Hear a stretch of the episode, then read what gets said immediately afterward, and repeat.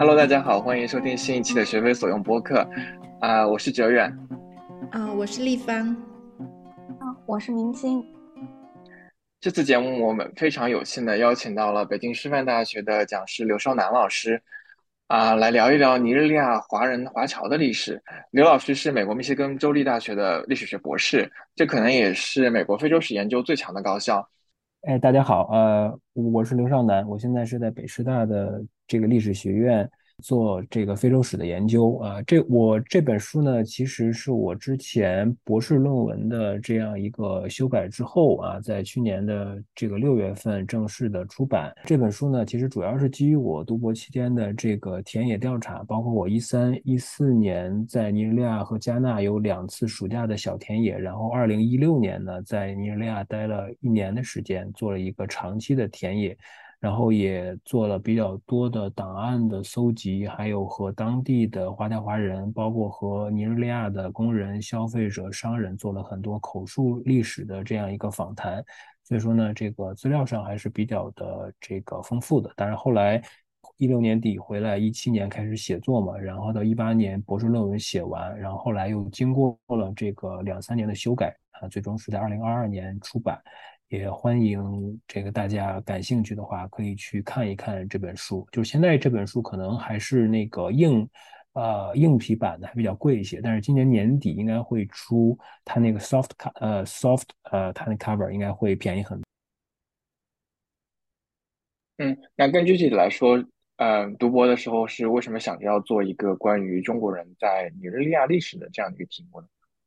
呃，这个其实还是有一个转变的。过程呢，就是说中国人在尼日利亚，我最初只是有耳闻，就是听说啊，这个咱们中国人华侨华人在非洲数量非常多啊，在西非也也挺多的。比如说很早以前就听说过尼日利亚的他这个四大家族啊，他们在那边的这个影响力很大，根基很深。但是当时包括在硕士阶段，包括第一年在美国读书的时候，这个呢也更多是听说而已，就只是听别人讲到过，包括看。这个连山老师的书，他那本《非洲华华人史》也是只是看到这么一样一个东西。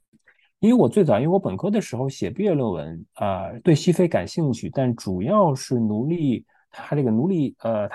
这个奴隶贸易这一块儿。所以说我当时包括我选的导师，他这 waterhouse 其实他做的也是西非的奴隶贸易。所以说我当时第一年跟他的时候，就是我当时的博士论文的选题就是选这个奴隶贸易。但是我这个导师他挺有意思嘛，他跟我说说说说这个现在这个中国人在非洲非常多。他说他去几个普语非洲的这样一个国家，什么几内亚比绍呀，他去的这这几个国家啊，说即使在那种比较边缘的、比较小的非洲国家，呃，中国人都非常多啊。他说他也非常感兴趣，但是呢，他因为不是特别懂中文，他对这方面不是非常熟啊。他就说你。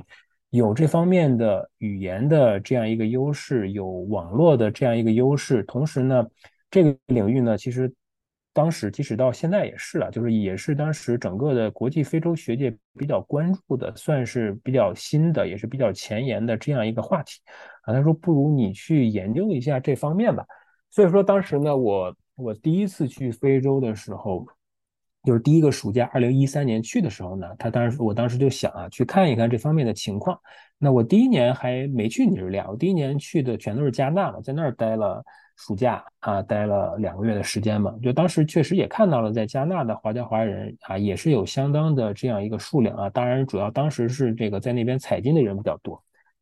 呃，然后我回来之后呢，到第二年在上课的时候呢，就跟我导师这样一个商量啊，我们就。觉得这个题目应该是可以做的，然后等到我第二年的小田野暑假再再去的时候呢，我当时就是尼日利亚和加纳这两个国家全部都去了，因为我当时在加纳的时候，我我就发现就是在加纳的华侨华人虽然也有相当的数量，但是呢，呃，他们。就是那批六七十年代就来的人，并且在加纳常住下来、待下来的这批人，现在想再去找他们，相对比较困难。就是他们不存在像尼日利亚的这样一个四大家族这么样一个明显显赫的这样一个影响力，所以说呢，就就是从搜集口述的资料方面难度要更大一些。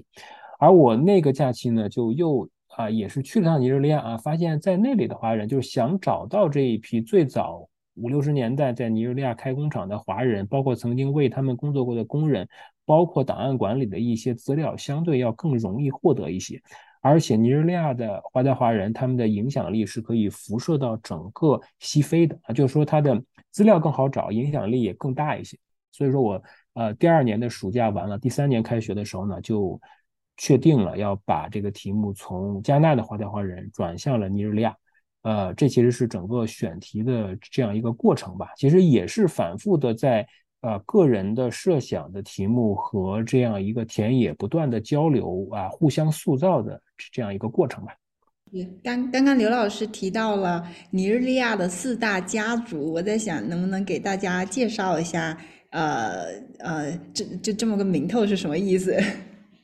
呃，尼日利亚的它这个四大家族呢，就是其实它就如果我们就现在来讲，就是现在我们通常讲的它这个四大家族呢，就是它这扎氏集团，就是最早是这个扎纪棉先生，他一九六四年在这个尼日利亚创建了尼日利亚联合纺织厂，啊，这个呢，他们这一家呢，主要是做的纺织行业啊，包括一直到现在也都还是啊，他们这个厂中间经历过。一次破产的这样一个挫折，但是后来呢就重建起来了。就是现在他们在当地的规模不大啊，但是呢依然还在。呃，一个是他这个扎氏集团，剩下呢就还有三个啊，一个是李氏，一个是董事，还有一个是是这个华亨集团。就这三家呢，他们呢，呃，最早在尼日利亚起家呢，都是做搪瓷。啊，后来呢，从搪瓷拓展到其他的产业，这个包括像钢铁呀、纸箱啊、电缆呀，像这个建材，就等于这四家呢，都是在六十年代就在当地建厂投资，而且在当地扎根非常长的这样一个时间啊，属于在当地的人脉比较广，而且影响力非常大的，而且他们最早都是从香港那边啊，把他们的工厂呢迁到。这个尼日利亚去的啊，所以说我们现在呢，一般把这四家称为呃，在尼日利亚华侨华人的他这个四大家族。但其实这四大家族可能也不是一个非常固定的这样一个概念，因为在八九十年代的时候，可能有的家族，比如说呃，还有另外一家做钢铁的是这个。呃，李家昌先生啊，他既做钢铁搪瓷，也做纺织，他的这个企业规模也非常大。但是等于后来他们这一支，他们的后来这个工厂创始人啊啊去世之后，他们等于把厂子就全部都转卖出去了。所以说呢，就如果现在算的话，它就并不能算在四大呃这个家族之内。但是如果往前倒的话，可能它是一个流动的这样一个概念。嗯，我比较好奇他们六十年代过去的渊源是什么？因为当时尼日利亚也才刚刚独立，然后可能在其他很多非洲国家，我们知道的现在企业做的比较大的华人，都是比如说九十年代末啊，尤其是国企啊，然后到世纪初开始就发家。那他们这六十年代过去的，呃，这个背景是什么？对这个问题其实非常好了，就是这个也是就是我。研究尼日利亚，我觉得特别有独特性的一个方面，就是他们有相对比较长的这么一段历史。就是在咱们大陆改革开放前，其实就有一批咱们的华侨华人就已经先过去了。就是说，为什么这一批香港的企业会在二十世纪中叶，就五六十年代的时候选择去尼日利亚投资建厂？这个呢，其实在我书的。这个就第一个正文章节里也讲到过，就是首先就是这批人呢，他们看起来是香港企业，但是本质上他们是上海企业，或者说就是江浙沪这一带的企业。他们在二十世纪三十年代到四十年代的时候啊，就在上海和上海周边啊就开始啊建立很多纺织厂啊、五金啊、搪瓷厂、什么水平这样一些东西，包括制鞋啊，他们就是有这么一些在中国大陆轻工业制造的这样一个底子。然后呢，到了第二个阶段呢，到二十世纪四十年代的后期，这个时候啊，尤其是到一九四九年咱们这个内战。结束的时候呢，就这么这么一批人呢，他们当时有大量的上海周边江浙沪的工业家呢，把他们的工厂从上海啊周边迁到了这样一个香港。所以说呢，这么一批啊老板，包括他们手下的经理、工程师、工人、机器、厂房啊，全部的啊这个整厂都从上海附近搬迁到了这样一个香港。所以说呢，才有了这个一九五零年代的这个香港的工业的这样一个腾飞。那么当他们到了二十世纪五十年代把工厂迁过去之后呢，呃，当时呢就是第一点就是和非洲之间建立了比较深刻的贸易的这样一个联系啊，甚至在纺织或者说在这个搪瓷方面对非洲有着非常强的市场的依赖。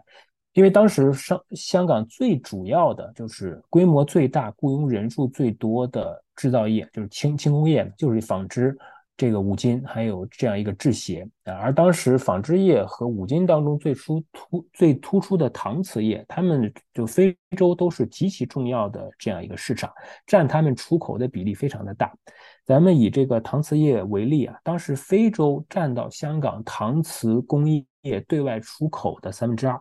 而西非，尤其是这呃，它它这个尼日利亚啊，又是其中在非洲当中是人口最多、是最重要的这样一个市场。所以说，当时事实上，香港的搪瓷工业啊，还有纺织工业，它对于非洲市场的依赖程度是非常的深的。好，那么下一个这样一个因素，就是当时尼日利亚从五十年代它开始获得自治地位开始呢，它就不期望去推进本国的工业化啊，就是说当时呢，在尼日利亚这个北、西、东各个大区啊，它在包括到了一九六零年完全取得呃政治独立之后呢，他们各个方面，无论是联邦政府还是地方政府，都希望在政治独立的基础上进一步获得自身的经济的独立。所以说，虽然北、西、东他们的其他方面的宗教啊、这个政治啊、经济方面可能有很多不一样的观点啊，我们知道，包括最后导致了这个六十年代末的这样一个内战。但是当时在分裂的认知之下，有着高度的共识啊，就是我们这个尼日利亚，我们要搞工业化啊，我们要进行对外开放，要进行它这个招商引资。所以说，当时无论是联邦政府还是这个大区政府啊，在对外招商方面的力度都非常的大啊，包括关税的优惠。建厂的这样一个优惠啊，零部件进口的优惠，土地出租的啊这个价格很低，包括所得税的这样一个减免啊，同时他们还派了专门的贸易代表团到海外去啊，到这个发达国家，到咱们大陆，到这个他这个香港地区都进行了啊招商的这样一个活动，打了非常多的这样一个广告。他们甚至，我当时还专门查到，他们当时就是尼日利亚北部大区的这样一个政府，甚至专门聘请了英国的公关公司，啊，是保洁公司专用的一个公关公司，啊，为他们写了一份。他这个调研报告啊，那个名字就叫《北尼日利亚的工业潜力》，而且还在伦敦啊，把把各国的使领馆的官员还有商人全部召集来了，开了一个非常 fancy、非常奢侈的这样一个新书的发布会啊，就是为了去宣传它工业的这样一个潜力。所以说，当时尼日利亚在推进工业化的时候，各个地区的政府是非常的用心，而且呢，这个各个地区之间的这个竞赛，这样还是非常的。呃呃，非常的这个大的，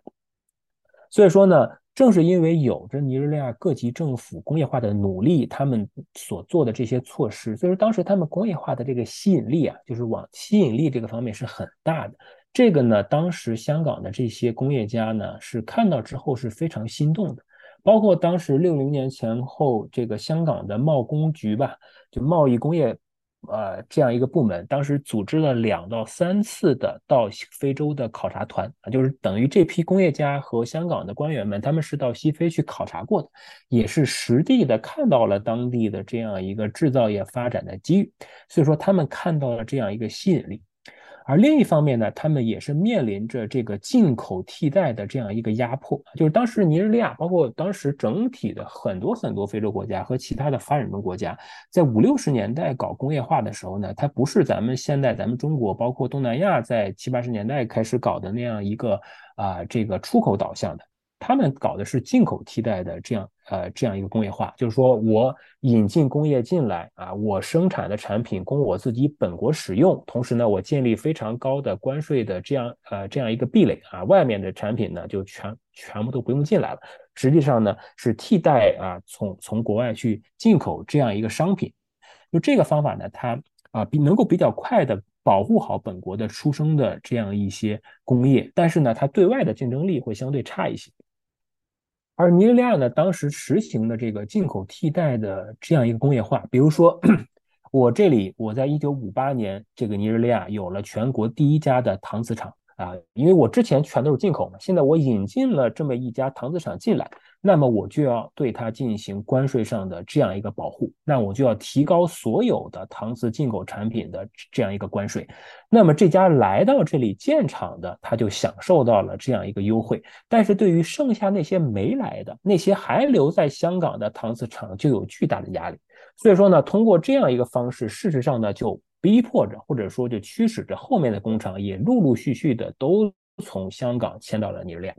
当然，这同时也是因为尼日利亚和它的腹地，整个西非的市场足够大啊，也是有着这样的吸引力，有着这样呃这样一个压迫感。所以说，当时从五零年代的中后期到六十年代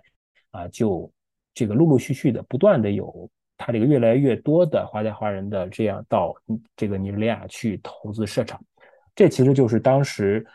呃，为什么从就是我在尼日利亚的这个华侨华人的这样一个历史，就是从五六十年代，从非洲的这个独立前后啊，这个非殖民化的这样一个时代就可以开始去写啊。其实，在非洲其他国家也有类似的情况，因为我当时采访过很多呃不少就是当在当地的老一辈的香港的这样一个工业家，他们说我们当时除了在尼日利亚、在科特迪瓦呀、在加纳呀。在东非也都有厂子，只不过可能呃大家就是关注的比较少，或者没有尼日利亚的这样一个规模，或者说一直延续到现在的这样一个影响力。对，这其实也是我刚刚想问的问题，就是肯定在书里面没有提到，就是一个比较的视角，就是说，那像呃加纳也是西非非常重要的国家，那他当时会不会和尼日利亚在竞争这些香港企业家？那除了香港以外，有没有其他的这些啊？轻工业品出口国也有这种呃前往尼日利亚或者其他西非国家投资的这种呃呃现象的。嗯，对，这个其实这两个现象其实都有啊，就是说当时加纳也是希望进行这样一个招商引资，就是大家都在希望去争取，希望去争夺这些工工业家到他们那里去投资嘛。但是相对来讲呢，加纳的竞争力就要小一些，因为它毕竟的人口的规模啊，整个市场的规模要更小一点。但是其实，比如说像它这个扎实集团，它在尼日利亚建立了它这个联合纺织厂，是整个西非呃最最大的纺织厂。但是同时呢，它在加纳呢。也有自己的纺织厂，是呃是这阿克松博，就是这个阿克松博啊，也是一个规模比较大的这样一个纺织厂。就是说，他们其实这些啊，这些香港的这些家族企业，其实他们整体呢是以整个的西非，甚至整个的非洲进行一个整体的布局啊。他们是以尼日利亚为主，但是呢，在其他国家呢也会去建立一些分厂啊，也会有相应的这样一个投资。呃，另外一个方面就是其他国家也在。非洲也有相应的工业的投资，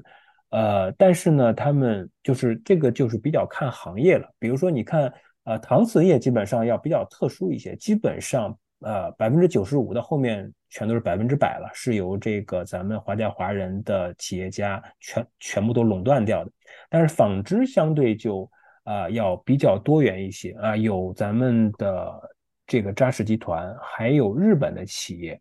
呃，然后好像最早的其实是一个英国的企业，就是这几家其实都有，只不过后面来讲，英国的这个企业，包括日本的企业，到了八九十年代的时候，经营比较差，就都被扎氏集团的联合纺织厂全部都兼并掉了。就是说，其实也是多元竞争，包括其实尼日利亚当时招商的时候，也是向各国都进行了这样一个招商。只不过可能咱们当时的工业家的领域主要就是纺织、搪瓷、制鞋这些轻工业，可能呃其他国家的企业家更多的可能是在呃这样一个重工业呀或者其他他们更擅长的这样一个领域。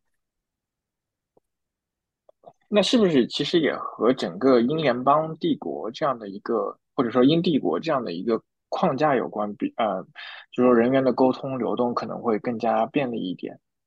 对，这个是非常就有比较深刻的这样一个联系的，就是比如说你像呃，当时他们为什么就就去这，他们就能想到到尼日利亚去建搪瓷厂呢？其实他们当时是通过他这个 John Holt 这家英国的这个贸易公司就等于当时香港的搪瓷去卖到尼日利亚，事实上是通过英国的贸易公司作为中介去卖的。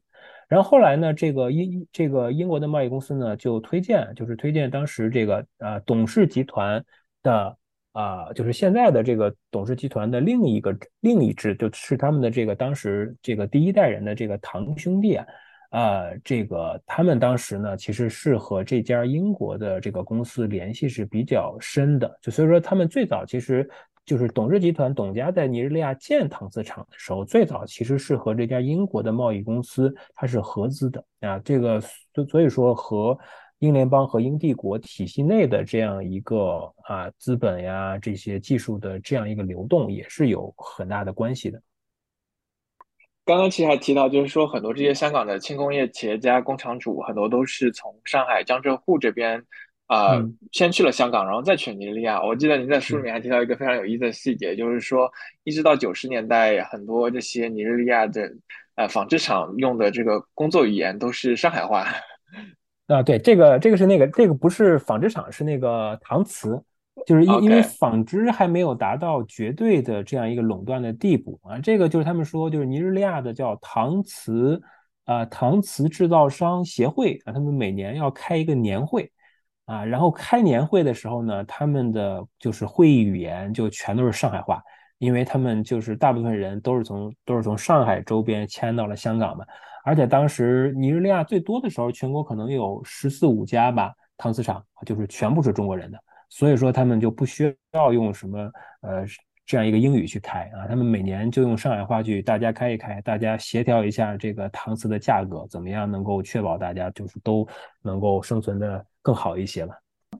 我我有个问题，就是也是关于这个四大家族这个名称的。然后你就刚才说到他们影响力比较大嘛，然后我就想问他这个影响力比较大是指在华人的群体，就华人在尼日利亚的这个群体当中，还是说因为他们当时的生意比较好，所以对尼日利亚的整个的政治环境也有一定的影响，所以有这个名称，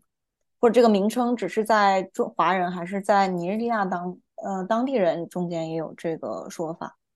呃，我觉得影响力他们是在尼日利亚方面和在华侨华人的圈子里面都有，但是四大家族这个名称感觉应该主要是在这个中文的圈子里说的比较多一些啊，因为他们毕竟，呃，四大家族他们的根基非常深嘛。但是他们虽然说是四大家族，其实应该就是泛指的他们所代表的整个第一代的最早到尼日利亚进行投资的啊这么一批的这样一个华侨华人，因为其实八九十年代。呃，除了从江浙这一带过去做生意的大陆人之外呢，其实有相当一部分的华侨华人，就是脱离呃独立开始经营做企业，包括做这样一个贸易的这批这样一个大陆人，有有一部分事实上是从之前这个香港的工厂体系当中他们走出来的，所以说他们是有一定的这样一个渊源的。啊，就是他，而且他们在当地的整个的这个威望啊、声誉啊，也都是非常的好啊，也是受到后来从大陆过来的华侨华人的这样一个尊重。呃，另一方面呢，就是四大家族他们，因为他们根基很深，而且经营了这么多年，所以说呢，他们对尼日利亚当地。可能对政治方面影响力，因为他们一向都是秉持着不干涉当地的选举，就是和当地的政治的关联，就是和政党政治关联并不是非常大。但是呢，他们和当地的政府官员的关系呢，还都是维持的比较好的。比如说，你像这个他这个李氏集团，它事实上就是尼日利亚卡诺州，呃，除了政府之外，他们在私营企业方面，他们应该是最大的雇主。呃，包括我当时也听说过，就是当时因为卡诺州就是卡诺市嘛，他们那个消防消防局经常由于维护不是特别好啊，经常来了消防车没有水，或者没有这个车坏了怎么怎么样，所以说当时这个李氏集团等于他们自己建了一个类似的这个消防局的这样一个东西啊，甚至有时候卡诺的卡诺市在需要出警的时候，甚至会请他们帮忙。所以说，他们在就是起码在卡诺市、卡诺州的影响力是非常的大。当然了，他们各个的这样一个家族可能在各地的影响力有差别，但是起码在北部，在卡啊，在卡诺，在这个呃，在这卡西纳就北部这几个州它李氏集团是有很这个很大的影响力啊。然后扎氏集团呢，他们主要是在卡杜纳，就是当时的纺织业比较繁荣的这样一个地方有很大的影响力。剩下几家呢，他们主要集中在拉各斯啊，但是由于在这个拉各斯的企业数量非常多了，所以说相对来讲影响力就会被这样一个稀释一些。还有一个可能也是不太相关的一个问题啊，就是我像像如果要提到呃西非的这个工业商业，那可能另外一个离不开的呃群体是黎巴嫩人或者还有印度人。那我在想，当时黎巴嫩人其实也是比较早在西非经营商业的呃一个群体，他们和当时中国的这些工厂主有没有一些合作和竞争？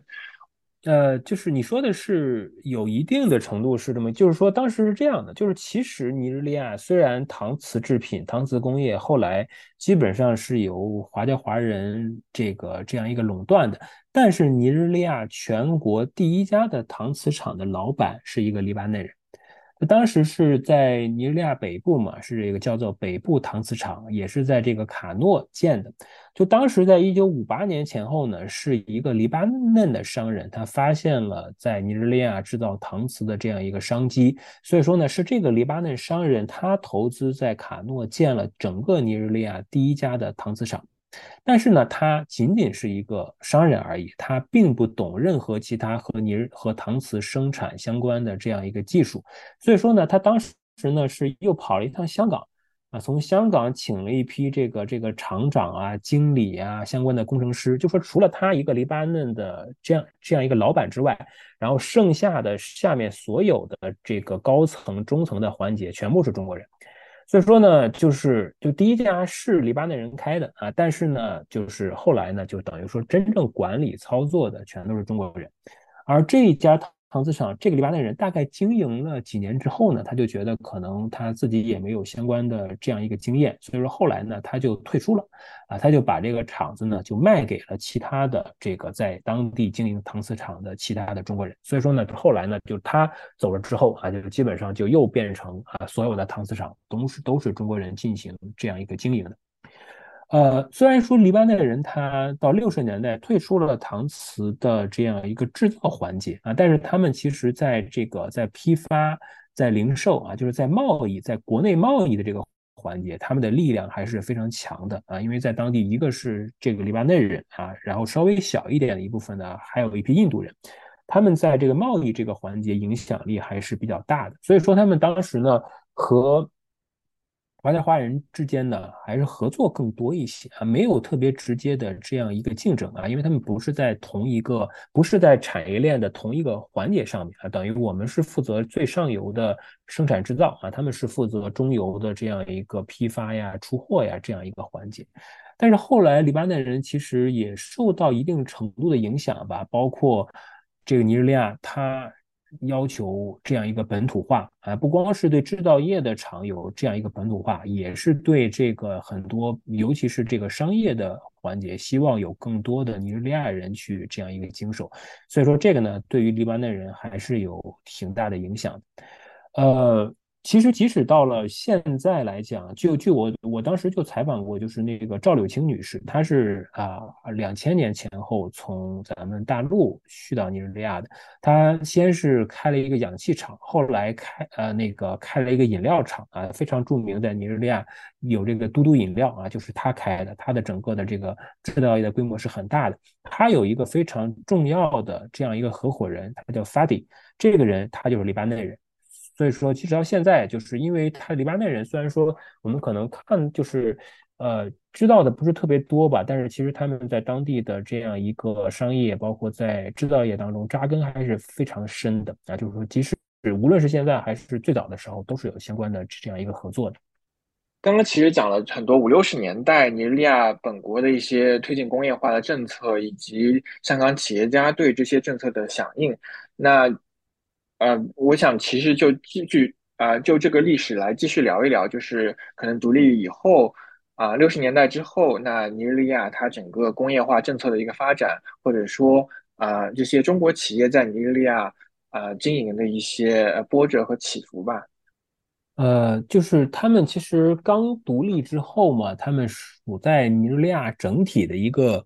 对于工业化、对于制造业、对于工业发展非常支持的这样一个时间。这个大概就是从整个的六十年代到七十年代初，属于是非常繁荣的这样一个阶段，就各方面给的政策的支持都非常的多。呃，但是在就是尼日利亚，尤其是它的石油财富被完全的开发出来之后呢，事实上尼日利亚内部呢就有啊有一个长期的工业或者说制造业衰落的这样一个问题。他们大量的精力、大量的这个投资都被投资到了这个油气开采的这样一个领域去了。事实上，他们就政府对于制造业的扶持，从七十年代，就是自从石油被开发出来之后，事实上他们对于制造业是一个长期的忽视。而从七十年代开始呢，尤其是七十年代中期开始，事实上尼日利亚的制造业呢，也是经历了这么样一个非常长期的衰落的这样一个过程。所以说，当时的中国企业在经历了呃六十年代到七十年代初的这样一个繁荣之后呢，就进入到七十年代中后期，尤其是八十年代的时候，其实是经历过一段非常困难的这样一个时期的。就说这个时候，呃，政府的政策你不能说它啊非常的差，但是呢，它相比于六十年代的时候，对于制造业企业的这样一个保障来讲啊，在各方面。包括在基础设施的投资方面，在其他方面，到了八十年代，其实呢，它的保障的程度是非常的差的。比如说，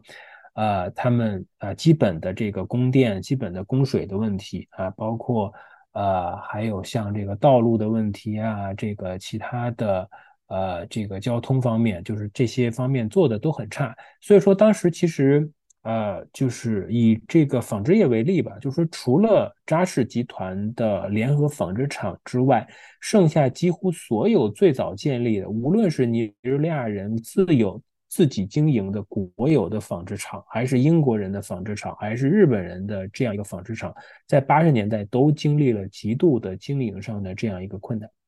当然了，一方面是他政府对于制造业工业的保障出现了非常大的问题。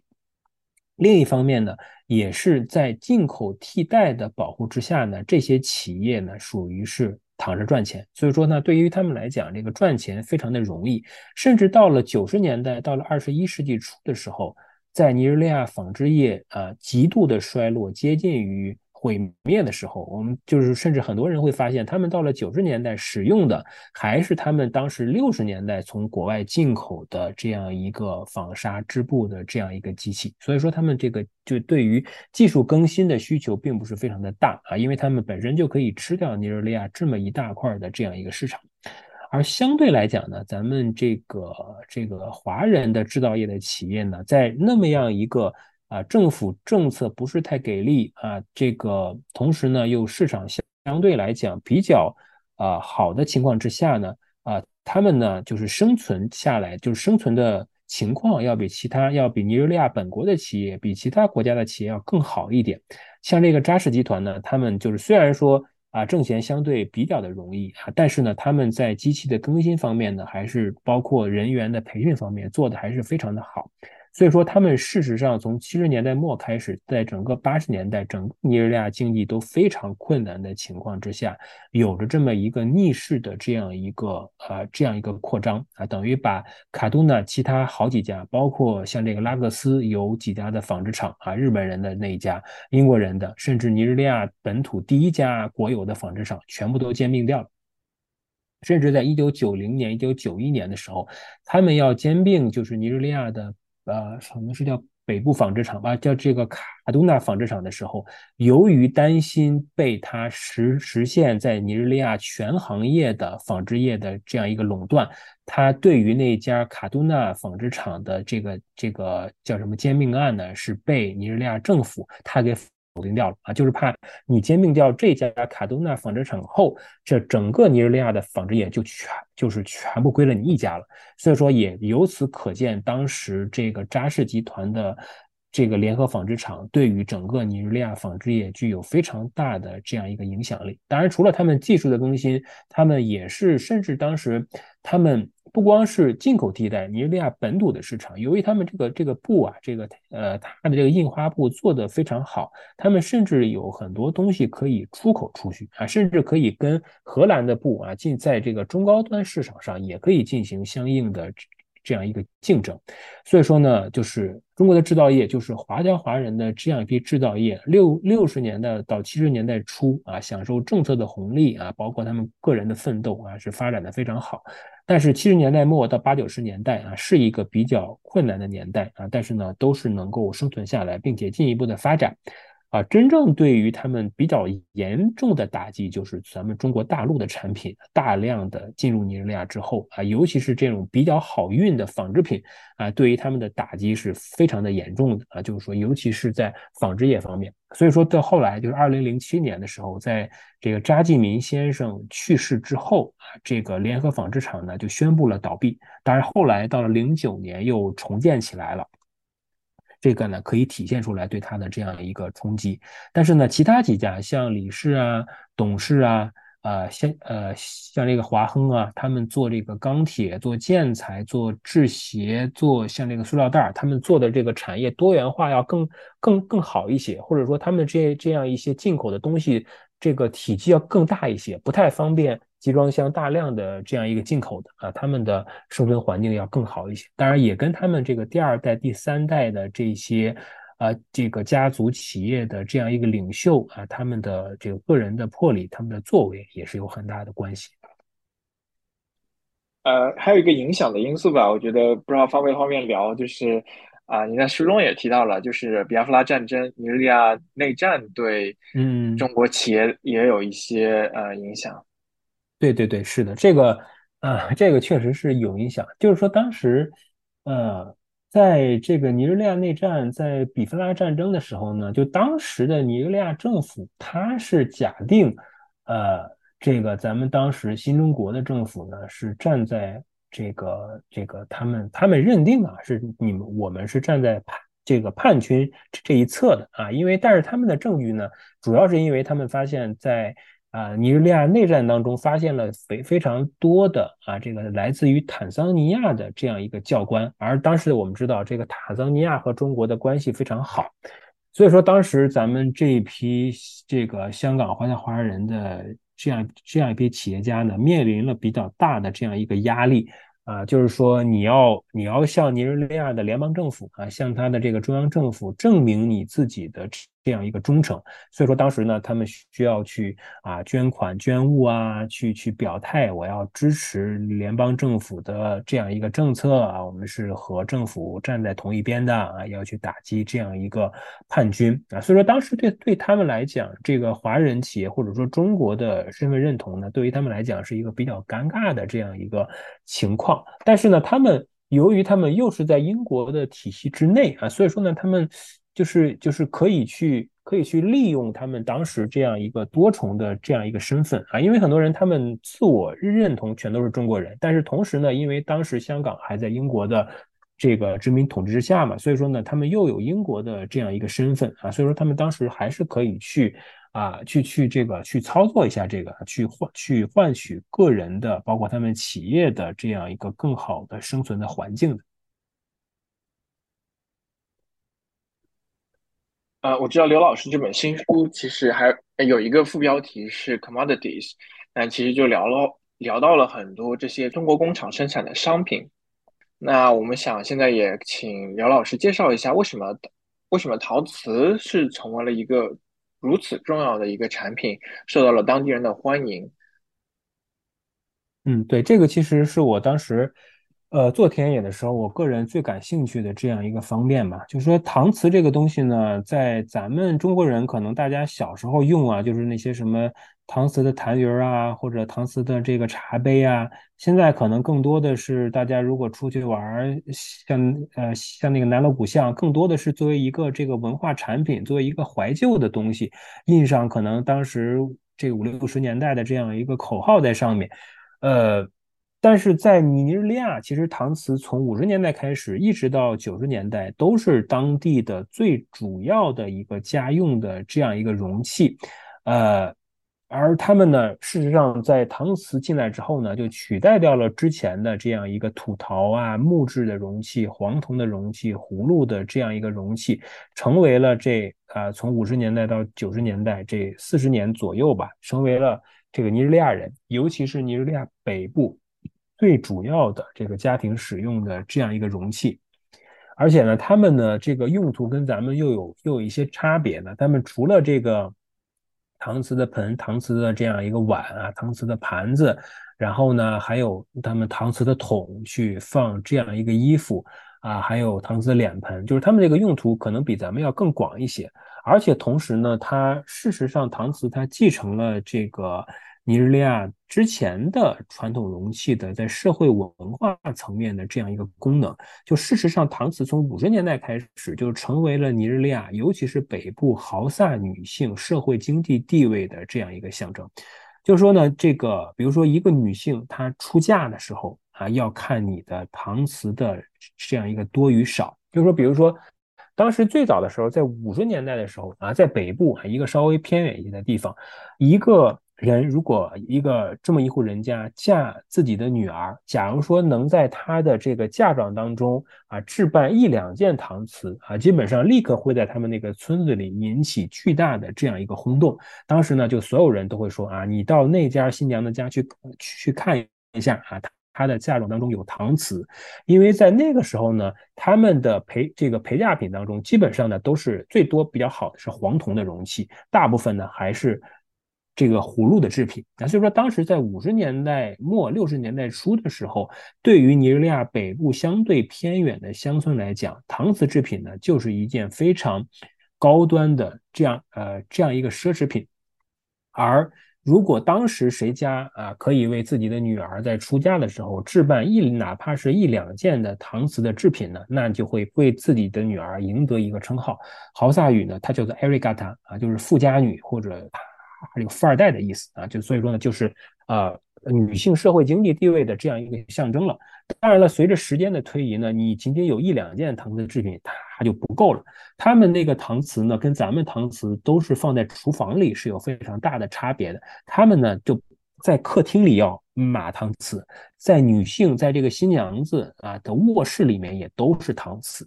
而且呢，它不是说我们就放在一个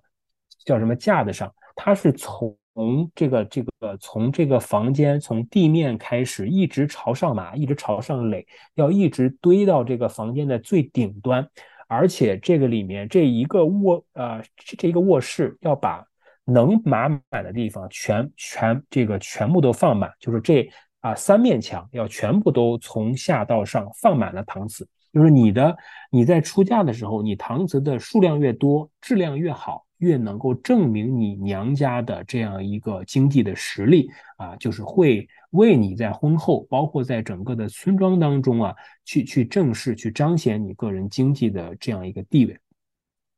啊，当然了，不光是在出嫁的时候，包括后面在这个尼日利亚的这个女性，你嫁完人之后，你这个在生孩子的时候啊，你这个周围村子里的人也会到你的房间来看孩子啊，名义上是看孩子，实际上是看你这个搪瓷的制品有没有增多啊，有没有去翻新这样一个相应的这样一个花样啊，包括逢年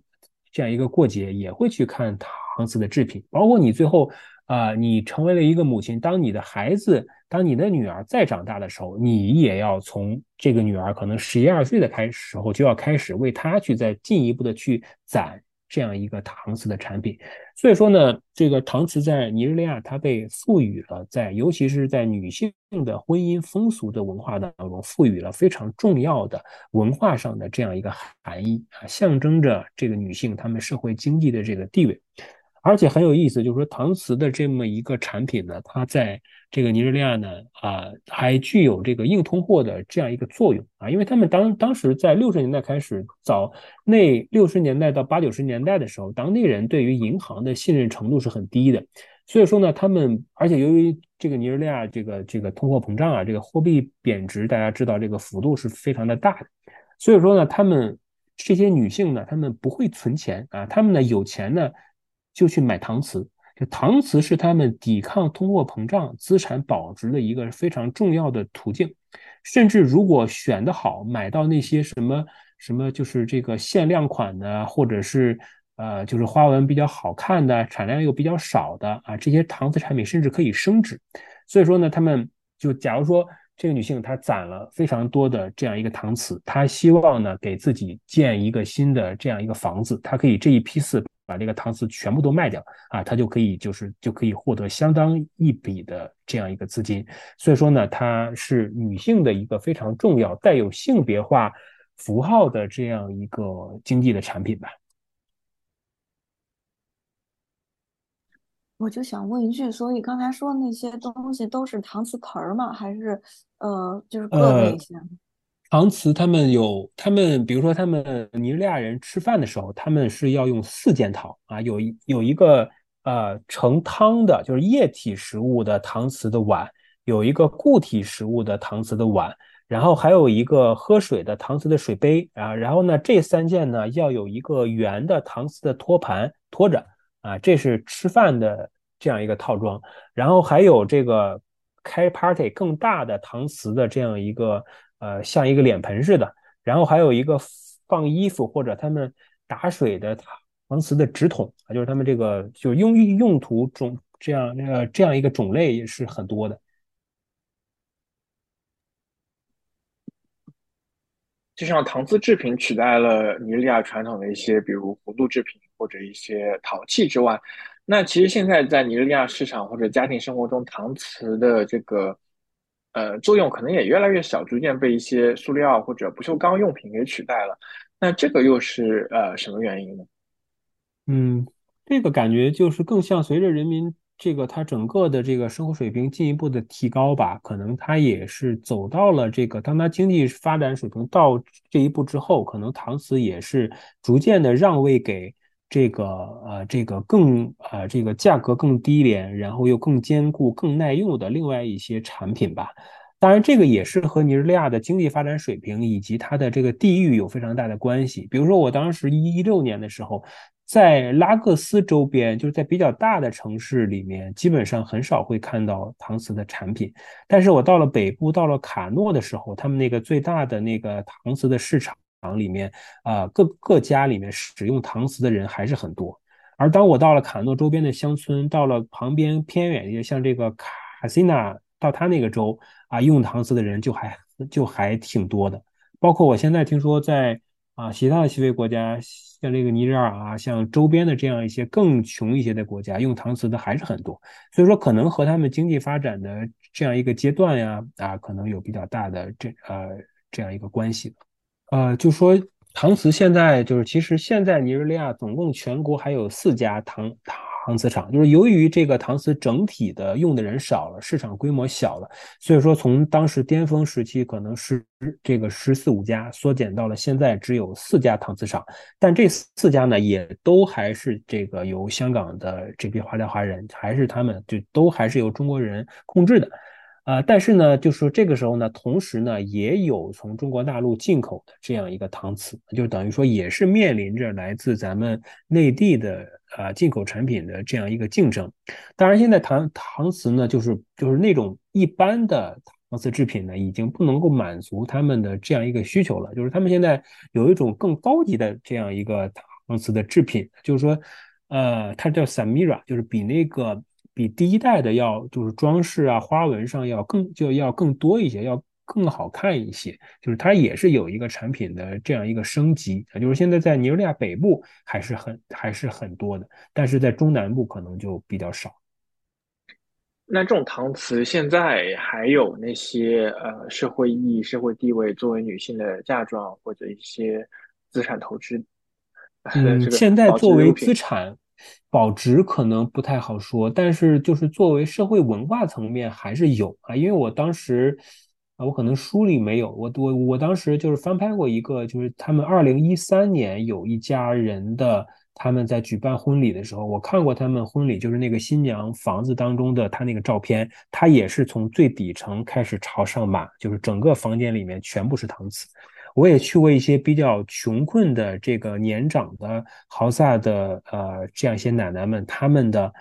他们的家里面也去看过，就是他们虽然说已经过了这个结婚生子的这样一个年龄了，但是他们的卧室里面仍然从下到上全部都是搪瓷，而且很有意思。大家如果去那个卡诺州的他那个博物馆里面，专门有一间展示这个尼日利亚传统婚姻风俗的。啊，这样一个展厅，就那个展厅的正上方镶的是一个搪瓷的盘，就就就等于说它被被它吸纳进去，被认可成为尼日利亚传统、尼日利亚文化的它这个一部分。但是我们知道，实际上它是一个啊，由欧洲人最早引进的，由中国工厂主要进行生产的大工业的这样一个东西。它本身是一个应该代表现代性的产品，但是经过这几十年的啊这样一个本土化的这样一个过程啊，就现在尼日利亚人都认为啊，搪瓷是他们本土文化的重要的这样一个部分，还挺有嗯。对这个其实就很有意思，就是说他们当时就已经能够做到，除了他们刚来的时候投资的这个搪瓷厂啊，他们是已经有这个华人有中国人的这样一个身份能够体现出来，就是到了后面，就除了除了这个除了这些工厂周围的工人啊，这个工厂所在地的政府知道他们是中国人的身份之外。啊，就是尼日利亚广大的消费者啊都不知道他们生产出来的这样一个产品和中国工厂和中国人有任何的这样一个关系，所以说呢，他们这个本土化呢整体做的还是很，就是他还他是很不错的，就是人家都觉得他们这些工厂生产出来的就是尼日利亚这样一个制造的东西啊，所以说这个还是融入的非常好。然后还有一个呢，就是他们就是从工厂人员的构成来讲呢，也要遵守尼日利亚的这样一个本土化的法令嘛。所以说，他们工厂工人可能百分之九十甚至更高的比例，绝大部分雇佣的都是当地的这样一个员工啊。当然呢，在比较重要的管理的环节，重要的工程师啊、经理，可能还是中国人的数量要更多一些。而且好像有一度在尼日利亚的就军政府时期，就比较偏左一些的时候，可能他们。就是必须要求，比如说你这个企业，这个可能百分之六十、百分之这个四十，要是由要由当地人去进行这样一个占股，所以说呢，他们也和当地的一些商人或者或者这样一个政客有着相关的这样一个合作吧。比如说，他们作为名义上的这样一个啊尼日利亚方面的投资人，但是实际上呢，呃，这个其实尼日利亚人很少参与工厂具体的。这样一个管理，所以说呢，从最高层的这个股份的分配到啊下面的这个员工这样工程师啊，再到最后工厂出来的这样一个产品，其实他们经过这几十年的发展吧，就是都是本土化做的，还是呃，它这个非常的好。就是他们制造业的这批人就不太能够有比较突出的中国的身份会体啊会这样这样一个体现出来，这跟咱们后面。啊，九十年代开始的这个大陆的华人还是有一个比较大的差别的。就刚刚您也提到，就是说，嗯，这些华人工厂里面，其实大部分工人百分之九十以上都是尼日利亚本地的工人。那在书里面也有一章，就是专门讲到了这些工人的这个工人在华人工厂里面的生活，我觉得还挺有意思的。有一些观点也挑战了一些关于尼日利亚工人。工人历史、劳工劳工史的一些嗯所谓的主流观点吧，那可不可以请刘老师再介绍一下这方面的研究？呃，对，其实我那篇就是以这个曾经为尼日利亚就是扎什集团下面的尼日利亚联合纺织厂的这个呃为他们工作过的这批尼日利亚的老纺织工人作为一个主要的视角去谈的，就是说当时呃中国工厂尤其是。它这个扎什集团，因为它是作为一个尼日利亚的上市公司，它在这个员工的具体的待遇啊，在各个方面啊，它是做的相对比较好一些的。就是在当时比较强调，因为呃，做非洲的劳工史嘛，可能比较强调工会啊，比较强调这个劳资双方的这样一个对抗。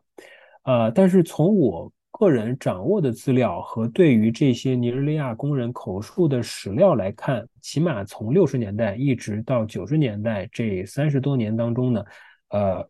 中国工厂在那里，起码扎实集团的联合纺织厂和他手下的这批工人呢，劳资关系整体是比较的融洽的。就是说，他们首先是工资待遇比较好，而且当时的加班工资非常高。就是当时尼日利亚人呢，是以能够进到纺织厂工作为荣的。就是当时，如果让一个尼日利亚人去选啊，你在六十年代末、七十年代，你是选择进入纺织厂工作，还是选择进入政府当公务员？他们大部分人在当时会选择进入纺织厂工作，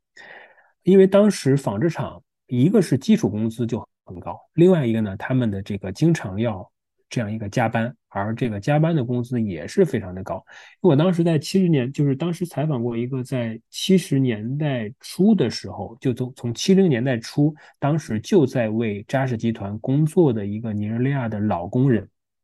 他跟我说，他当时在七十年代初的时候，他每个月的工资啊，就是把基基基础工资加上加班工资算在一起。他当时每个月就能有五百美元的这样一个工资，所以说当时他们这个工资水平是非常的高的，就远比同时期，甚至比到比八十年代末、比九十年代的中国的工资全都要高。所以说他们当时的纺织业的这个就业的环境是这个非常的好的，就是大家都是要去到卡杜纳或者去到这样一个拉各斯。当时当然了，纺织业的主要的中心是在北部呢，主要是在呃。在那个拉各斯，就是到当地去啊，找到纺织业的工作的这样一个机会。首先是公司各方面的待遇比较好啊，当然在具体的这个福利的方面，比如说他们啊，根据他们个人的层级，可以贷款去向公司贷款去买自己的车啊，就是当时对于。在联合纺织厂工作的尼日利亚呃的工人来讲啊，工作个几年的时间啊，可以分到自己的公寓啊，层级更高的可以分到一个比较小的这样一个别墅，然后可以贷款去买车，然后过几年还可以换啊，还可以再贷款去换新的车。所以说他们的整个福利各各个方面啊，包括什么其他的在这个食堂呀或者这个。呃，相应的娱乐呀方面啊，都是做的非常的好，甚至他们当时还组建了这个这个自己的足球队啊，也是参加了尼日利亚国内的这个足球的联赛。我那书里不知道有没有提到过，就是为尼日利亚打进这个世界杯第一粒进球的球员，呃，是叫这个 Rashidi 吧？他最早出道的第一家职业俱乐部啊，就是尼日利亚的。这家工厂就是尼日利亚联合纺织厂所赞助的这样一个俱乐部，就是说它最早是出自中国纺织厂的足球俱乐部啊，最后它不断的成长起来，成为第一个为尼日利亚在世界杯正赛上打入进球的这样一个球员。就是这个呢，一个是工资，一个是福利的待遇，另一个就是他呃当时他向上的流动性。啊，非常的好，就是说，就是说，你从就是他进入工厂之后，最低级，他好像整个的是分为十八级吧，就是你大概每干几年就可以朝上面去升，你的工资啊，各方面的待遇可以再进一步的朝上面去涨。就是这一批尼日利亚的工人，除了这个除了加班之外呢，他在整个的扎实集团的这个纺织的工业体系之内呢，向上呢，他是有一个盼头啊，就整个的流动性要更好一些。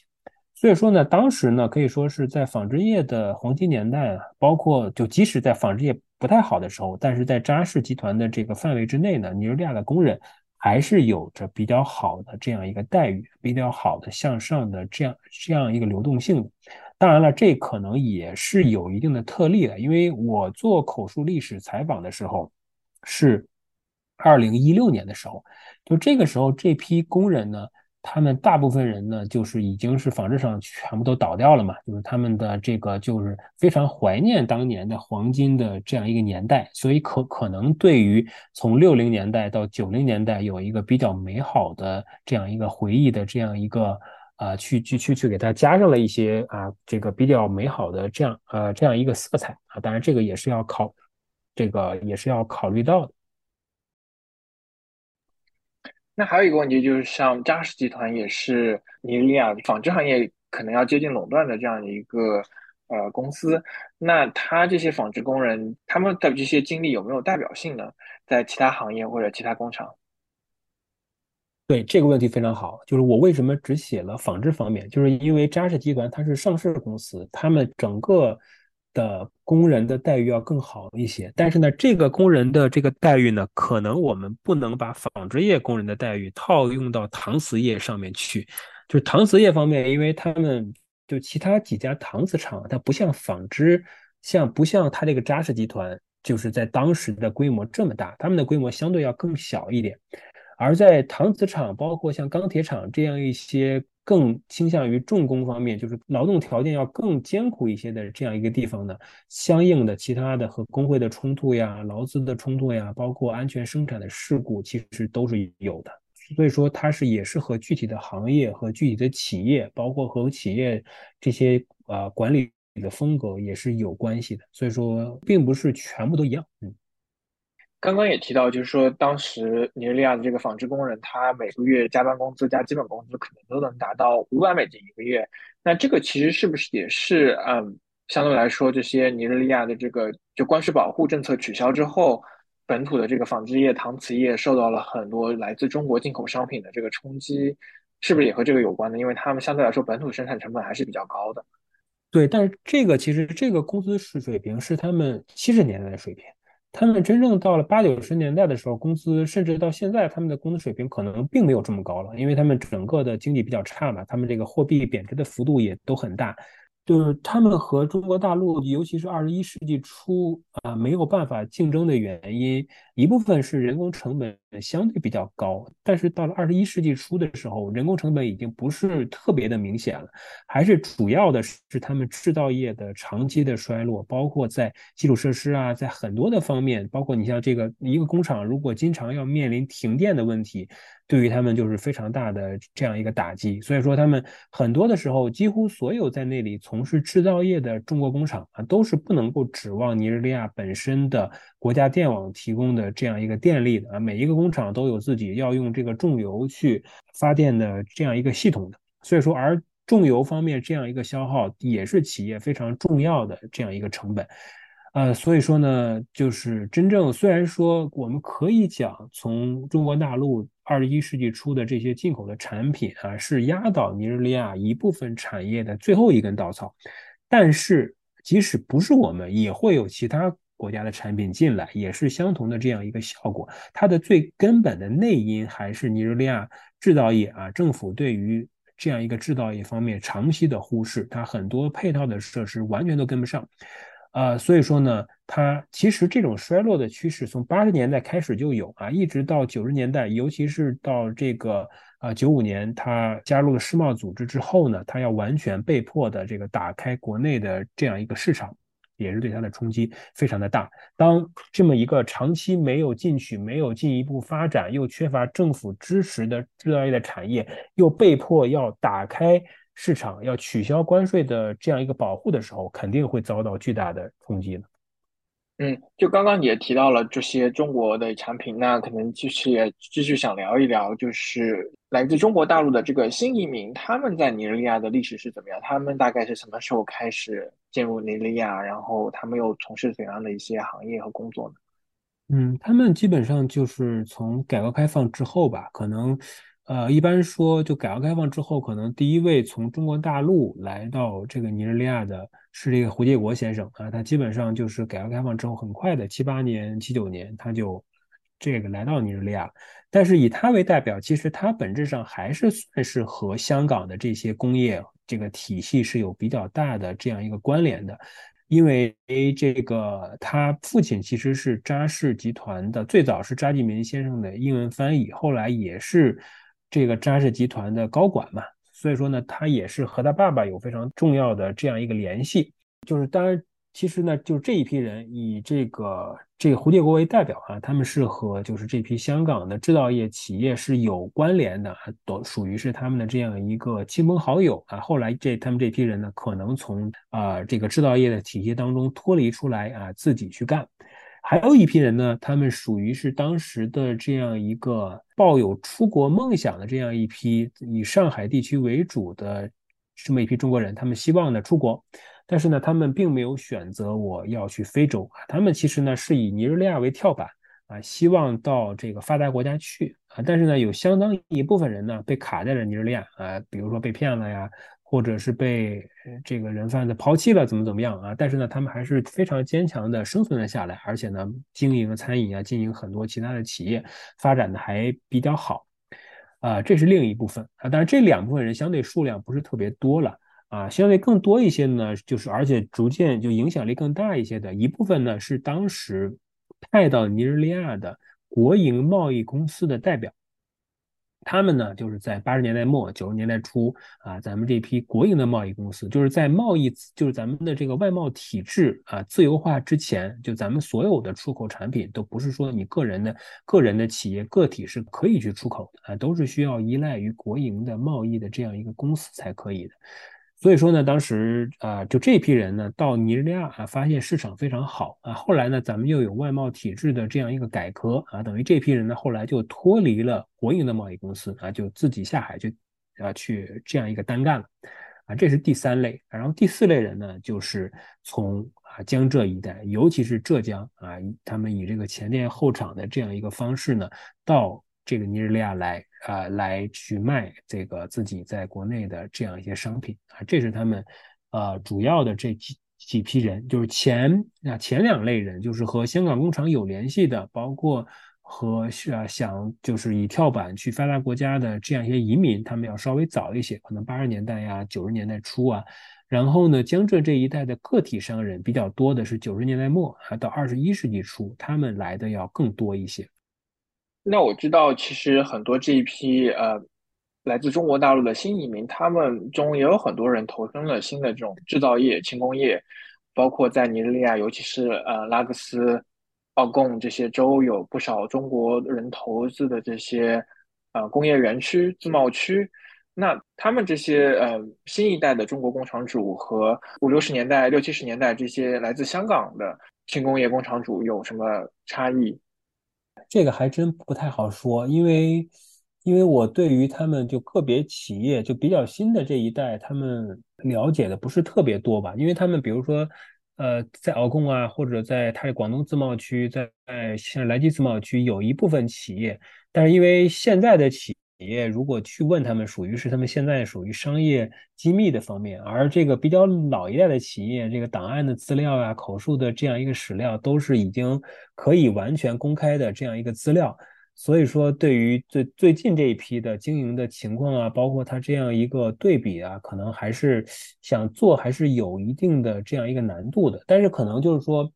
呃，怎么说呢？就是说，制造业虽然说现在有，而且是逐渐扩大的这样一个趋势，但是如果我们从二十一世纪初开始算的话呢，起码头十年、头十五年在这边做的大陆的华人，还是以贸易啊、服务业呀。啊，这些为主啊，就制造业虽然有，但是相对来讲呢，规模比较小一些。但是这几年确实，咱们在那边，尤其是以这个工业园区作为这样一个依托，包括很多的像什么陶瓷厂呀，像当地的这样一个建材厂，包括一些鞋厂啊，确实也有。呃，但是据我所知，他们很多的时候啊，比如说他们当时的很多的鞋厂，其实看起来是制造业，但是其实它是一个。它是一个加工制造业，不是一个纯粹的制造业。他们很多时候为了为为了规避这个尼日利亚对于鞋类进口的这样一个禁令呢，它是把从国内进口半成品的鞋啊，然后在当地进行这样一个组装啊，就是说这个尼日利亚呢，它在这个供应链呀，包括很多的零部件方面的供应还是有比较大的困难的。所以说，很多大陆的工厂进来，可能第一步啊比较初级的。在供应链难以完全满足的情况之下，可能初步的还是以这个组装啊为主，可能就进入的门槛要更低一些。当然，我我觉得后续如果像咱们这个莱基自贸区，它的各方面的水电供应完全都能满足的情况之下呢，可能进一步的会会有更深入的这个这个制造业的这样一个发展吧。您在书里面最后一章其实讲到了拉各斯这个中国城，它在九十年代末二十一世纪初这个起伏的这样的一段历史，其实也是可能也是现在中国大陆新移民在尼日利亚这个发展的一个缩影。要不要最后可以再介绍一下这方面的一些故事？呃，行，对这个中国商城呢，它是在尼日利亚的它这个拉各斯啊，在这个华侨华人当中呢，也被称为龙城。这个龙城呢，它其实呢，最早的时候呢，它建立的时候呢，是在这个在这个一九九九年，而它这个建立者呢，是这个孙国平先生。就是呃，他这个孙国平先生呢，其实他本身呢，其实本质上他也是是脱胎于就是。呃，浙江的一个国有啊国营的这样一个贸易公司啊，它最早是从舟山这一带出来的。他当时呢也是在尼日利亚去考察尼日利亚当地的这样一个市场啊，觉得当地的这个这个商品呀，包括这个机会非常的好，所以说呢，他后来呢就。在当地呢，希望去做一些贸易啊。他他好像最早是投资了一个石材厂啊，但是后来由由于他留下来之后呢，在九三年前后呢，碰到尼日利亚的他这个军事政变啊，所以说呢，他当时呢就呃遭遇到比较大的冲击啊，所以说当时亏得很惨。然后呢，但是呢，他还依然非常坚定的留在当地继续的经营啊，他也非常波折，在这个餐馆呀、赌场呀，在非常多的这个服务行业呢，都进行过啊非常多的尝试。在九十年代的时候，他就发现尼日利亚百分之八十以上，他在市场上看到的产品都是中国产品，但是尼日利亚的零售商人不知道，尼日利亚的消费者也不知道那是中国的产品，因为他们都是从尼日利亚商人的手中去买到的这样一些中国的商品。所以说呢，当时他就想啊，我我能不能够在尼日利亚建立这么样一个场所，可以把在国内。拥有大量的中国商品的中国工厂和在这个尼日利亚对于大量的廉价的中国商品有需求的尼日利亚的消费者，直接的把他们连接起来。现在看起来，中尼之间、中非之间的这个贸易，这种直接的贸易，它是水到渠成的。但是，其实在当时很大程度上，中尼之间往往是间接的贸易，就是我们的商人很大程度上，我们向西最远到达的，它就是迪拜。啊，然后呢，尼日利亚商人向向东啊，就大部分人啊，就虽然也有有一部分直接可以去中国啊，也也是向东，也是到迪拜。就是当时中尼的商人呢，是在迪拜进行这样一个交接，就是有一个这个二手转手的这样一个过程，就是缺乏双方直接的信息商品的这样一个沟通。所以说，当时孙国平先生呢，他一方面在九九年初的时候呢，到这个江浙一带再去进行这样一个招商啊。就说呢，我呢啊，在尼日利亚，我给大家提供这样一个中国商城的这样一个场所啊，你们呢进来之后呢啊，包吃包住啊，就是有房子住，有店铺，有仓库啊，各种后勤全都给你解决。所以说他当时那个招商非常的火，呃，龙城第一期大概可能有一两百个商户，迅速就全部都满掉了啊，然后呢他。另在中国进行这样一个招商，另一方面，他在拉各斯呢去租用了一个五层高的这样一个楼啊，去去作为他就是最早的这样一个龙城，啊，作为经营的这样一个场所。所以说呢，他当时呢就作为中尼贸易的这样一个桥梁的这样一个作用，而且非常的火，等于说他从一九九九年到二零零二年，在这个老龙城的这样一个地方，迅速所有商铺、所有仓库全部都满了，而且白天。黑夜进货的卡车全部都进来，而且据说我当时听一些就是当时就来的中国商人说，当时的商品的利润率非常的高啊，比如说一个集装箱的这样一个货柜，可能它的成本是这样一个十万美元，扣掉所有的成本之后，还能再净赚它这十万美元，所以说这个是很很高的利润率。当然，那个主要是当时比较特定的这样一个时间了。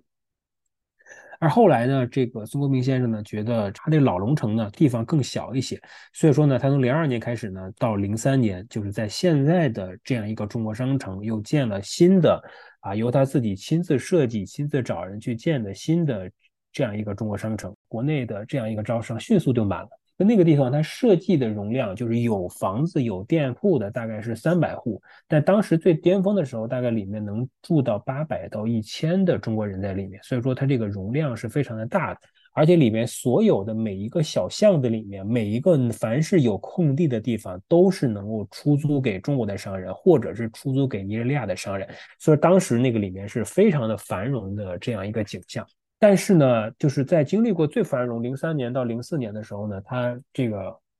中国商城也是遇到了这样一些问题啊，因为当时比较特定的这样一个时期，包括中国商品啊，在当时有少量的这个假冒伪劣的问题啊，包括对于当地制造业的这样一个冲击啊，也包括当地有一部分的啊政府官员呢，希望呢去把中国产品作为自己。的这样一个打击的重要的这样一个目标吧，所以说当时也是有很多各种各样方面的这样一个因素，当然也是因为当时中国商人，因为他汇聚了中国人、中国商品，还有中国的经营场所三位一体，他树立了中国产品的这样一个名号，但是同时呢，它作为这样一个目标过于的显眼，每次都会成为当地政府重点打击的这样一个对象啊，不管它的这个打击的理由是否合理，是否这样一个合法。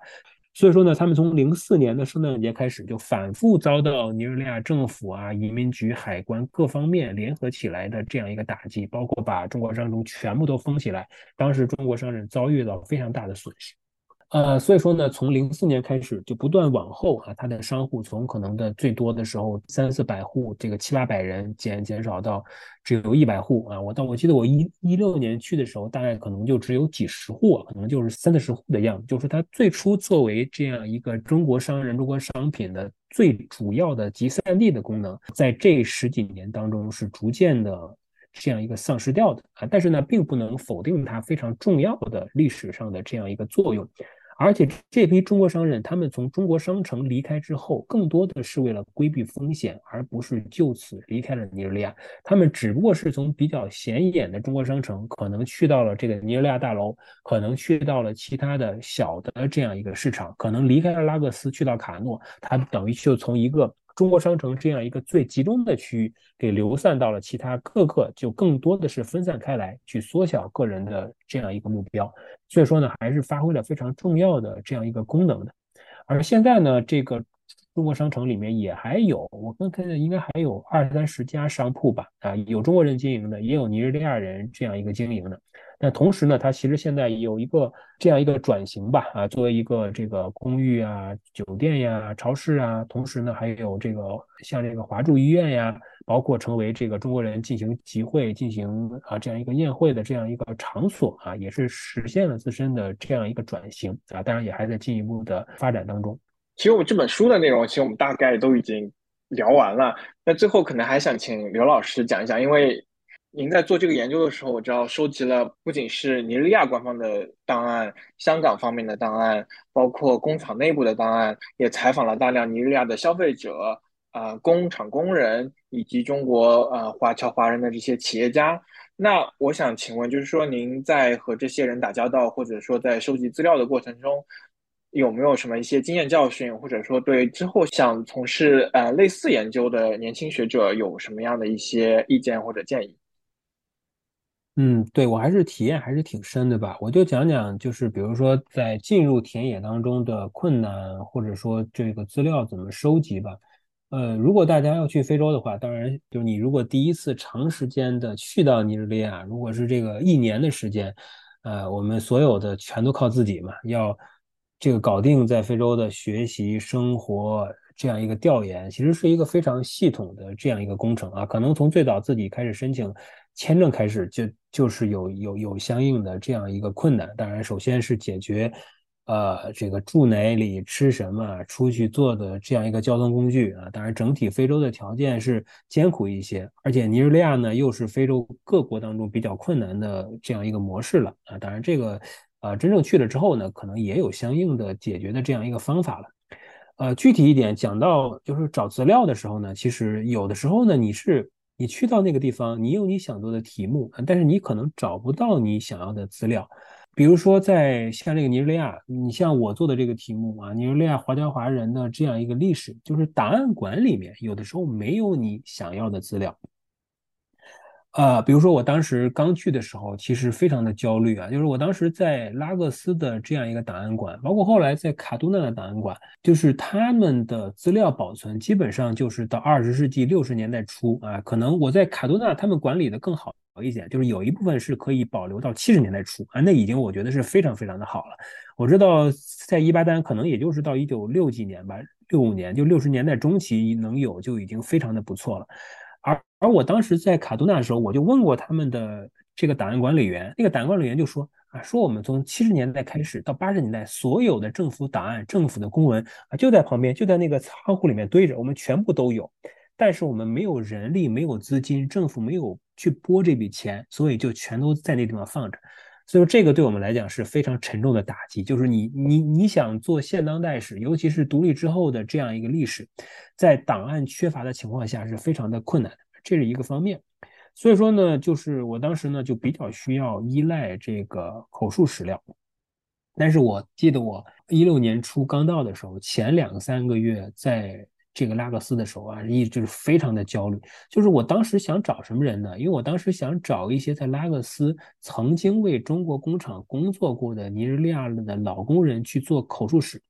但是我们知道，这个拉各斯的流动性很大啊，就是这批人打了工之后，他们不可能长期的在这个地方，因为他的生活成本很高嘛，可能就回到自己的老家了。就我当时在拉各斯，我找不到这么样一批从六七十年代就开始为中国工厂工作过的人，可能有一部分工作过，但是可能最多就是从，比如说从二零零几年开始工作的时间相对比较要更短一些了。所以后来呢，我到了中北部，到了卡杜纳的时候呢。但是一开始呢，也是找不到人。但是当时呢，我就开始就是跟所有我能认识到的尼日利亚人呢，就开始闲聊。后来我是通过我暂住的那个中国公司的一个保安，啊，那个保安他爸曾经为这个另一家尼日利亚的纺织厂，就是尼日利亚一家国有的纺织厂工作过。然后呢，他就跟我说啊，说我爸熟啊，说我我爸他们那批人呢是住在某一个小区。但是他认识呢，有另一批人，这个 UNTL 问联合纺织厂为中国的这个纺织厂工作的，他们也有一个统一的小区啊，他们都集中住在同一个小区里。我当时说好啊，然后我就通过这个黑人保安他爸，然后呢就就进到了这个为这个中资工厂的这批老工人他们的小区里面去，然后呢就通过这个，就当时那个小区里面大概集中了得有呃一两百人。而且呢，其中就是那些老工人，大概得有四五十人。所以说我基本上把所有的能采访到的、愿意接受采访的，全部都采访到了。所以说在田野当中会遇到很多你意想不到的困难啊，但是呢，也是不断的自己要去找吧，就是很多可能你没有想到的方面可以获得，就是可以找到相关的这样一个资源或者相关的这样一个途径。呃，这是口述史，然后档案馆呢？我们刚才讲到过，就是档案馆里面可能就是没有你想要的这样一个资料。另一方面呢，就是档案馆里即使有你想要的这样一个资料，起码我所知道的尼日利亚的这样一个档案馆呢，它的挑战性就不像是咱们国家档案馆，或者说是其他发达国家的这样一个档案馆，相对比较正规一些。啊，你到那个地方去呢，要面临一些就是当地的这个风土人情吧，就是比如说你进去之后啊，你先要交一些钱啊，就是办一个证。然后呢，你要和档案管理员处好关系。然后我当时在卡杜纳的时候呢，他那个档案馆呢就非常的这个奇葩，他有一个很有趣的规定，就是当然呢，这个规定也不是写出来的，是他们这个档案管理员自己说的。他说呢，你要去复印。啊，你就档案我拿去，我帮你们复印啊，并不贵，好像一张就是一毛，一毛还是两毛钱，还可以啊。但是我当时要在那里待上一，就整体我起码在那个地方查档案要可能要两个月的时间。我要真的复印，那个量是非常的大的，朝回带也非常的困难。所以说呢，我就问他我可不可以拍照，他说可以拍照，但是呢，每拍一张照啊是要合成人民币要两三块钱。我就想你这个我这个拍照是毫无成本的，为什么这么贵？他说这就是我们的规定，所以说后来呢，那我就给他搞了一个这个承包责任制啊，就是说我跟他说呢，我我今天我就给你大概这个八九千奈拉啊，然后呢我就可以随便拍，所以说呢这个就是他在非洲档案馆会碰到很多你意想你没有想到的这样一个情况啊，当然也需要就个人发挥智慧呢去进行相应的这样一个处理啊，当然后来跟。那两个档案的这样一个管理员呢，处的关系都还好，所以说呢，当时也是拍到了很多吧，就是拍到了远超我付给他的钱的这样一个数量，所以说就是还是会有相应的一个挑战吧。当然，这个你你说他们就是就变相的这样一个。要钱的这样一个方式吧，其实也是和他们整个的，就是他们有的时候可能工资非常少啊，然后呢，这个政府发工资可能也有相应的这样一个拖延，其实也是个人生存的这样一个问题，也和尼日利亚整体的经济，包括他们对于档案的投入相对非常的有限。你说真正当第一代，呃，现在伊巴丹学派建立档案馆的时候，其实他们整个的体系维护的是非常的好的，当然也和尼日利亚后来七十年代末八十年代经济非常差，在这方面的。就是开支都削减的非常少，有也有非常大的关系。哎，可惜。那和中国人打交道的经历有没有什么可以分享的？呃，也有吧，就是因为中国人之间，反正就是还是需要通过熟人嘛。我记得我就是刚到的时候，其实我也认识一些，但是并不是非常的熟。所以说呢，当时我记得我就是每一个周六周日，但凡当地的华人有聚会的时候，我都会去。啊，就是他得混个脸熟，然后就跟别人做这个自我介绍啊，我是谁谁，从什么什么地方来，做华侨华人的这样一个研究。当然，当地的华侨华人，包括侨领啊，他们对对这个做相关研究的这个学生都还是非常的欢迎的。所以说呢，混熟了之后呢，就是逐渐的这个采访的人数啊，就是采访的这样一个路径就逐渐的都拓宽了。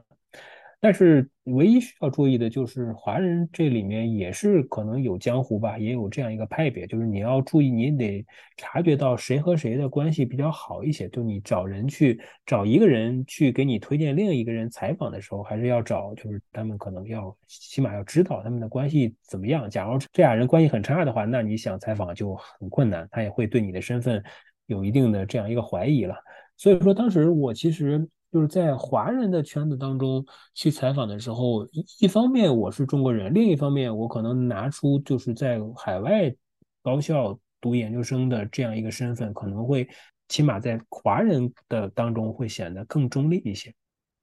对，谢谢刘老师分享。我记得我第一次去尼日利亚的时候，也得到了刘老师非常多的帮助，然后也得到了很多这方面的建议。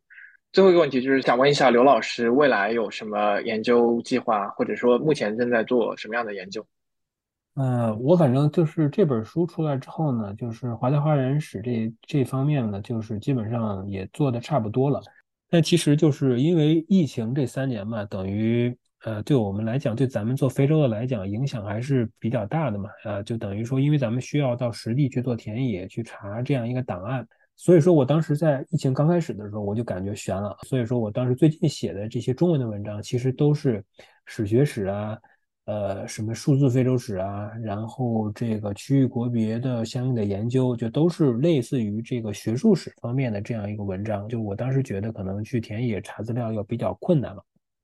所以这方面这这几年做的还是这这方面的文章比较多啊，现在放开了，所以也是觉得还得需要继续的朝朝前面去走吧。可能下一步两个方向吧，一个可能还是中非关系史方面，我比较感兴趣的是中国人的非洲观呀这样一个演进的历史啊。当然这方面可能依依靠的比较多的是中文的这样一个资料，呃，可能稍微好做一点。但另一方面，我可能个人更喜欢的还是。这个尼日利亚方面具体的这样一个国别吧，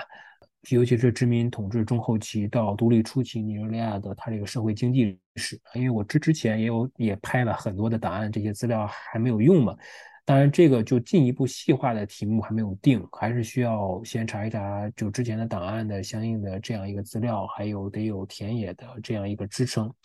所以，我个人还是非常怀念当年在非洲田野的这样一个生活的。所以说，今后等到就是有时间之后呢，再找一段相对比较长的时间去这个尼日利亚，当然也不能太长了，可能能争取四五个月或者半年的这样这样一个时间，再做一段比较扎实的田野吧，再为为这个下一本书的这样一个写作再去做资料的这样一个积累吧。谢谢刘老师的分享，也祝刘老师未来能继续产出高质量的文章。